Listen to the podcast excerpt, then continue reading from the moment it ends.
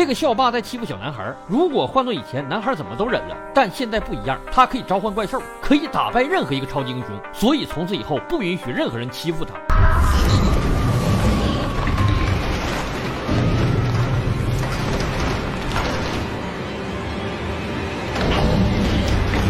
永强是每个父母都梦寐以求的好孩子，在外不惹是生非，在家里不撒娇闹事，还非常体谅父母。即便父母离异，相依为命的母亲患上癌症，他依然没有崩溃，反而勇敢地承担起了家庭的重任，成为了母亲面对病魔的后盾。虽然小永强面对世界的恶意已经足够努力，可世界依然不愿意放过他。花费过多精力在生活上后，导致永强在学校没有什么心思社交，总是沉浸在自己的世界中。这种没有父亲撑腰，也没有朋友的人，自然就成为了学校里被霸凌的对象。仅仅是看不爽永强沉浸在自己的世界中，校霸们就能揪着永强的舌头百般羞辱。如此遭遇，永强却无人诉说，回到家里还要在母亲面前故作坚强。这些生活的压力逐步蚕食着小永强的精神。慢慢地，他开始做噩梦，梦见天塌地陷，母亲在绝望中坠入悬崖。即便永强用尽全力想要拉他上来，可最后母亲依然会掉进深渊。永强不愿面对母亲的逝去，他只能将这份心魔藏在心底。晚上，永强和母亲一起看老电影《金刚》，看着金刚被飞机杀死，从世贸大厦掉下去，永强心中不免有些惊惧。那场面与梦中母亲掉进悬崖的场场面如此相似。永强问母亲：“为什么人们会害怕金刚啊？他明明什么都没有做。”妈妈告诉他：“人们会天然地恐惧那些未知的事物，未知使人恐惧。”晚上回到房间后，永强开始听着音乐画画。他继承了母亲作为画师的血统，手下的各种奇幻角色惟妙惟肖。但不同于其他孩子笔下梦幻美好的世界，永强所画的角色往往都是面目狰狞的怪物。永强正沉浸在画画中，突然时间来到了十二点零七分，周围的一切变得安静，窗外传出让人不安的响动。永强壮着胆子看向窗外，家门口的紫杉树树竟然开始不断震动，树干长高，藤蔓飞舞，竟然满满幻化成了一个人形树精。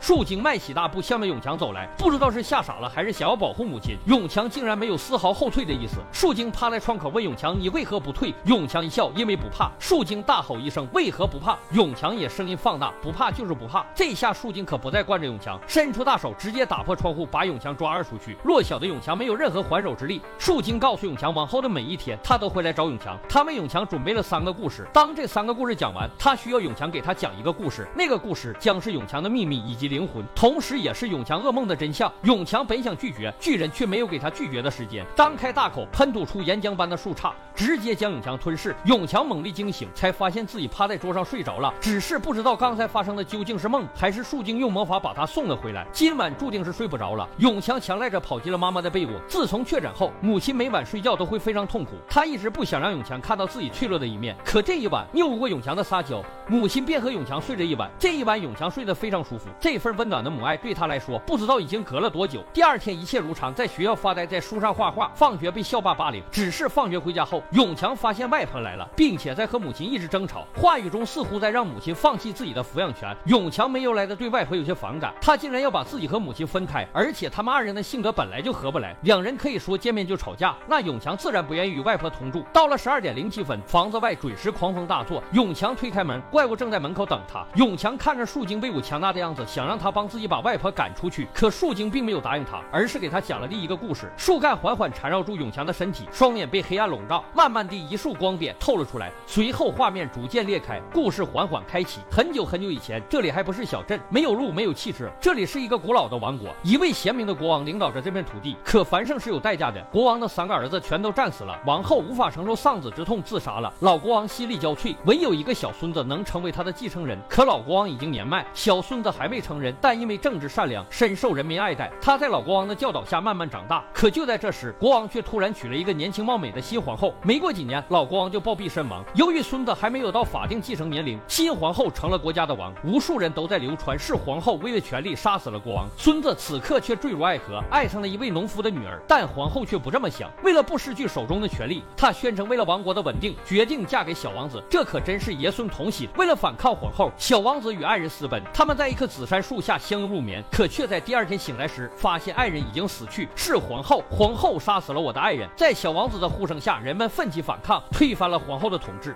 让小王子得以继承正统。这听起来就是个傻白甜的童话故事。永强耸耸肩，你整的这么神秘，就想讲个这？可树精却摇了摇头，告诉了永强真相。原来他就是那棵紫杉树，他亲眼看到小王子这孙子亲手杀死了爱人，因为这孙子知道，一旦爱人死了，他就可以嫁祸给皇后。从而名正言顺地发动战争，消灭皇后。而且老国王也是寿终正寝，并不是皇后所杀。树精最终保护了皇后，把她带到了没人认识的小山村度过余生。那谁才是好人呢？小永强有点听迷糊了。既然这是一个故事的话，就一定会有好人和坏人吧？不会一直有好人的，也不会一直有坏人。大多数人都介于两者之间。所以我们在成长的过程中，总是在各种各样的谎言里，把各种各样的人分为好人和坏人，白白浪费生命和情感。讲完这个故事，树人就消失了。第二天，母亲竟然也同意了让永强与外婆住。原来昨晚发病以后，母亲也意识到自己没法再照顾。永强只能同意外婆把永强带走。永强有些生气这突如其来的背叛，可他没有选择的权利。母亲的愿望就是他的愿望，至少在母亲面前是这样的。永强只能把怒火撒在垃圾桶上，面对校霸的质疑与攻击，也只能用愤怒的目光回敬。他把所有的自我表达都封闭了起来，好像一切都是被迫成为了自己不喜欢的样子。外婆是一个生活极其有规律的人。自从外公去世后，外婆一直过着清贫如水的生活，家里的摆放十年如一日。如此单调的生活让永强仿佛来到一个监狱。还好父亲听说。母亲病重，从美国赶回来陪了永强一天。在永强眼里，父亲就是他救命稻草。二人在外面疯玩了一整天。临走时，永强用几乎哀求的语气问父亲：“能不能把他也带走？”可现实是残酷的，父亲已经在美国有了家庭，而且家里也并不富裕，没有能力支持永强的开销。二人不欢而散，再次回到外婆冷清的家。永强觉得自己被全世界抛弃了，他愤怒地拔下外婆祖传百中的表针，看着指针，永永强突然有了想法。把指针拨到了十二点零七的位置，果然，时间一到，树精再度出现。他给永强讲出了第二个故事：工业革命刚刚到来时，砖瓦与钢铁淹没了绿色的草地，只有一个庸医住在城镇边的森林里，在坚持着古旧的老办法，只用草药救治人民的疾病。可城镇里有一个年轻的牧师，他有决心、有抱负、有信仰，一心为了自己的教众着想。他反对伪科学的庸医，反对他的旧思想。由于庸医索要报酬很多，并且脾气古怪暴躁，使越来越多的人倒向了牧师。终于，二人因为一颗真贵的紫杉树爆发了争吵。庸医想用紫杉树制作灵药，可牧师却不允许他破坏古树。直到有一天，牧师的两个女儿病重，任何祈祷都没有作用，牧师只能去求助庸医。庸医问他：“你愿意为了女儿放弃信仰吗？”牧师几乎没有迟疑：“为了他们，我愿意放弃一切。”可没想到，庸医听到后头也不回的离开了。如果你连信仰都能放弃，那么我爱莫能助。第二天，牧师的两个女儿都去世了。树精也从大地上复活，砸毁了牧师的房子。永强不解地问：“明明庸医才是坏人啊，你为什么不去拆他家？”庸医虽然贪婪没礼貌，但是一直在治病救人。可牧师呢，身为信徒，却轻易就放弃了他的信仰。信仰是非常宝贵的，所以你一定要小心翼翼地决定要相信什么，以及要相信谁。在树精的怂恿下，永强把自己的愤怒都发泄了出来，把外婆的家砸了个稀烂。等到外婆回来，看到满目疮痍，他并没有往常一样出言训斥，而是整个人开始发抖。他死死盯着永强，似乎有千言万语要怒吼出来。可最后，外婆并没有说什么，只有静静的流泪。随后回到了自己的房间。第二天，父亲被请来照顾永强，二人收拾着满屋狼藉。永强问父亲为什么没人责备他，父亲无奈的耸耸肩，惩罚你又有什么用呢？永强继续追问，那你还爱母亲吗？父亲叹了一口气，生活比看上去复杂很多，只有爱还远远不够。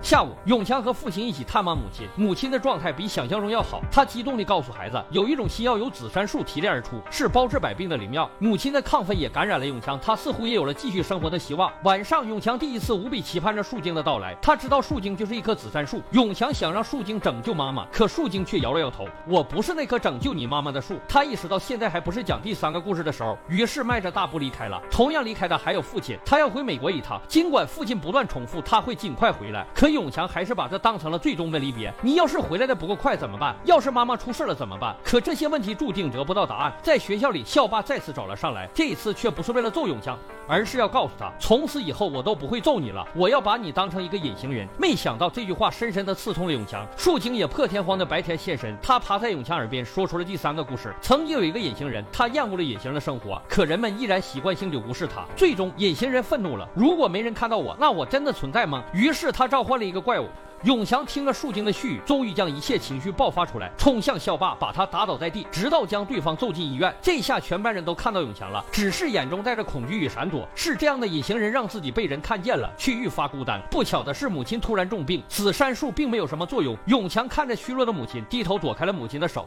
永强依然在母亲面前拒绝表达自己的。情绪。母亲试图最后引导着孩子：“我知道你很生气，我也很生气，你不用说，因为我知道你要说什么。”简单的。话语，但却似乎把永强的内心完全拆穿，他羞愧地跑了出去，来到了紫杉树下，质问树精为什么没有治愈母亲。可树精却告诉永强，自己从一开始就是为了救你而来，并不是别人。树精逼着永强说出自己的故事，永强下意识地转头，眼前的画面竟跟他的梦一模一样，大地凹陷，深渊即将吞噬母亲。永强冲过去，本能地拉住母亲的手，可最后母亲还是掉下去了。在树精咄咄逼人的目光下，永强终于说出了自己内心的秘密，他早就受够了，受够了当一个好孩子，受够了残破的家庭，受够了故作坚强的自己，受够了卧病在床的母亲。他希望生活有一点光照进来，希望生活能有所转变。可他心里清楚，这些转变必然是从母亲离世开始的。一边他如此深爱着自己的母亲，一边又期盼着母亲离去后的新生活。两种完全相反的念头一直折磨着这个孩子，这就是他一直不愿说出的关于噩梦的真相。最后，永强仿佛榨干了自己的灵魂，在树精怀里缓缓睡去，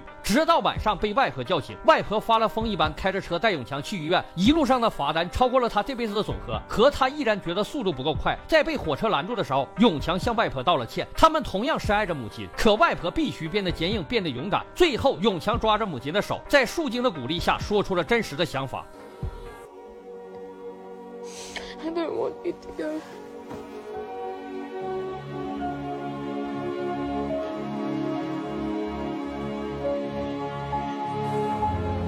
树精也说出了第四个故事的结局：男孩紧紧抱住了母亲，现在他终于能放手了。关于这四个故事，依次是谎言、信仰、孤独和放手，这是我们在成长过程中需要面对的大难题。尤其是最后一个放手，我们可以不知道谁在撒谎，也可以不坚定自己的信仰，甚至可以假装自己不孤独，但不能不放手。莫言在他的《晚熟的人》中有这样一段话：真正的强大不是对抗，而是允许发生，允许遗憾、愚蠢、虚伪，允许付出没有回报。当你允许这一切之后，你会逐渐变成一个柔软、放松。舒展的人，不管你把生命的重心住在任何地方，亲情、爱情、金钱、容貌，任何你觉得特别特别重要的东西，能支撑你整个人重心的东西，其实都是无常的。生命也无常，可怕的无常。你应该允许无常，不允许也不行。应无所住而生其心，我们应该从无所住的心情出发，再去检视我们生命中出现的任何东西，都应该觉得特别美好，特别珍惜。